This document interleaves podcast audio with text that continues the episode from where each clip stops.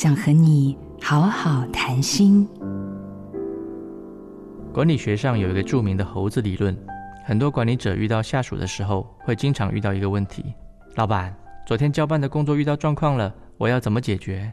然后他们又把这个问题丢回给上司。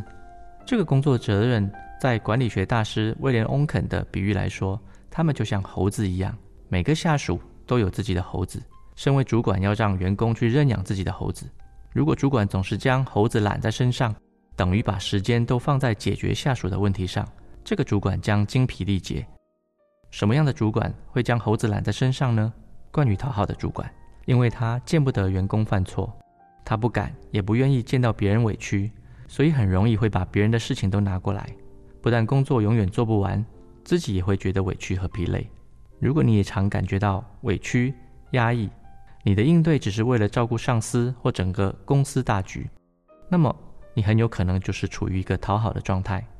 当我们觉察到自己经常运用讨好的姿态以及语句时，记得请先站起来说话。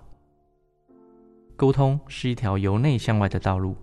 我是李崇义，陪你开启冰山对话。做自己的主人，找回你的心。印心电子。真心祝福，好家庭联播网，中部地区古典音乐台 FM 九七点七，北部地区 Bravo FM 九一点三。